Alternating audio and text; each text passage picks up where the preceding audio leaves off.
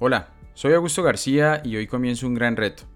Compartiré mi conocimiento, mis experiencias, mis puntos de vista y mis pensamientos. Por supuesto, estos no son para nada absolutos. Solo es un espacio para encontrarme con ustedes. Estoy seguro que así como yo existen personas que buscan encontrarse en esta frecuencia llena de energía concomitante, dirigida para conseguir una comprensión más universal y pluralista del porqué de nuestra existencia y aportárselo al colectivo. Por eso les invito a estar abiertos al aprendizaje de manera humilde, sin el ego apremiante de sentirnos ganadores siempre. Descubriremos que hemos estado sumergidos en creencias erróneas desde hace miles de años. Originalmente, todos existimos como seres de conciencia pura en un plano superior de realidad. La razón por la que estamos aquí es que tomamos decisiones que no nos permiten existir en ese plano superior. Entonces el propósito principal de la vida humana, según muchas tradiciones antiguas, es restaurar la conciencia a su estado puro original. Y hay seres superiores en este universo que han intentado ayudarnos a lograrlo. Zoroastro, Confucio, Lao Tse, Buda, Jesús y muchos más. Una de las maneras en que nos ayudan es proporcionando herramientas como la meditación o la contemplación. Todo esto ayuda a restaurar la conciencia a su estado original. ¿Y el dinero? Pues bien, el dinero, la ambición y la acumulación de la riqueza no nos está alcanzando para recuperar el tiempo, para recuperar el cuerpo y la salud o para recuperar el amor verdadero. Isaac Newton decía, lo que sabemos es una gota de agua, lo que ignoramos es el océano. Así que le invito para que despierte la pasión, la persistencia y la disposición a correr riesgos que lo hagan sentir vivo. Un gran océano nos espera para ser descubierto.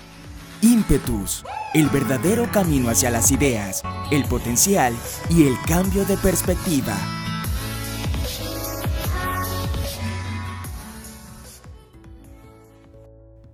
En comparación con lo que deberíamos ser, solo estamos despiertos a medias. Solamente utilizamos una parte muy pequeña de nuestros recursos físicos y mentales. En términos generales, el individuo humano vive así, muy dentro de sus límites. Posee poderes de diversas suertes que habitualmente no utiliza. El énfasis en la mente racional y el valor de lo material en nuestras culturas occidentales y el corazón ha sido bastante descuidado. Nuestra gran tarea contemporánea es restablecer de nuevo la importancia y el poder del corazón y su sabiduría. Si usted y yo inspiramos a aquellos con quienes entramos en contacto para que comprendan los ocultos tesoros que poseen, podemos hacer mucho más que cambiarlos, podemos transformarlos literalmente. Alguien dijo, la conformidad del pensamiento y el comportamiento es una regla de la vida humana. La independencia y no conformarse son la excepción rara. Se empieza buscando y buscando la verdad, nunca estando satisfecho con la superficie de las cosas, sino que eligiendo más, siempre más. Es mi consejo. Les dijo el maestro a sus discípulos, acérquense al borde no podemos. Tenemos miedo, contestaron. Acérquense al borde, repitió.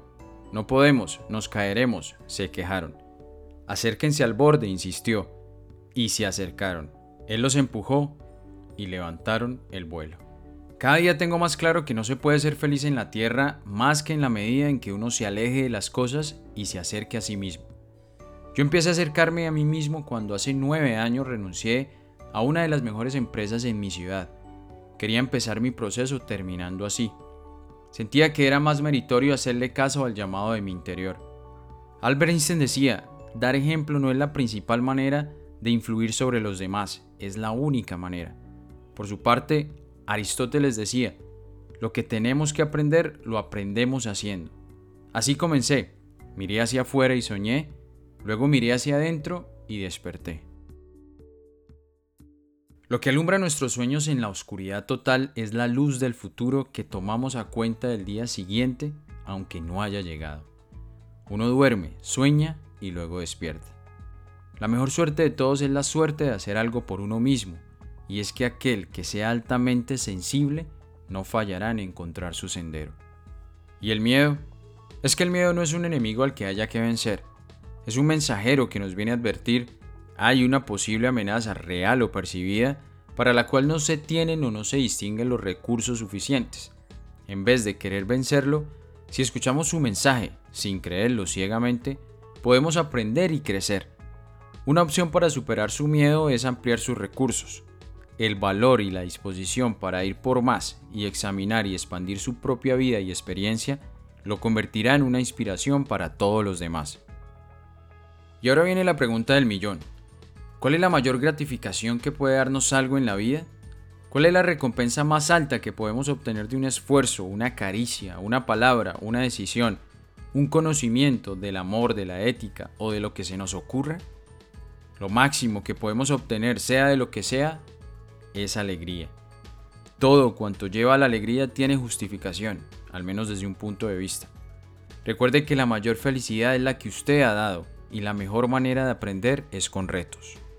Le comparto ocho retos que he realizado a lo largo de mi proceso y que propone John Marshall Reef de la Universidad de Iowa para satisfacer su autorrealización. Primero, mire la vida como una serie de decisiones, donde cada decisión es hacia el progreso y el crecimiento y no hacia la regresión y el temor. Segundo, atrévase a ser diferente, impopular, nada conformista. Tercero, Prepare el terreno para que sea más probable que ocurran experiencias extraordinarias. Libérese de prejuicios y falsas ilusiones para cultivar aquellas facetas de usted mismo que requieren atención. Cuarto, identifique sus actitudes defensivas y deséchelas. Quinto, sea honesto, sobre todo cuando hay duda. Tome la responsabilidad y las consecuencias de sus elecciones. Sexto, viva la vida prestando atención plena y desinteresada a su experiencia inmediata. Séptimo, comprométase con los roles que desempeña en su vida, poniendo todo lo mejor de usted mismo en cada acto, sea como padre o madre, como profesional, como amigo, como deportista. Octavo, y sobre todo, sea auténtico. Deje que su yo hable, mire hacia adentro y trate de escuchar sus propias necesidades con independencia del ruido que genera la sociedad a su alrededor. Ya nos iremos conociendo más a fondo, Repartiremos de cosas interesantes que merecen que le prestemos la debida atención. Más de todos estos pensamientos, más experiencias mías y de seres que van recorriendo el camino.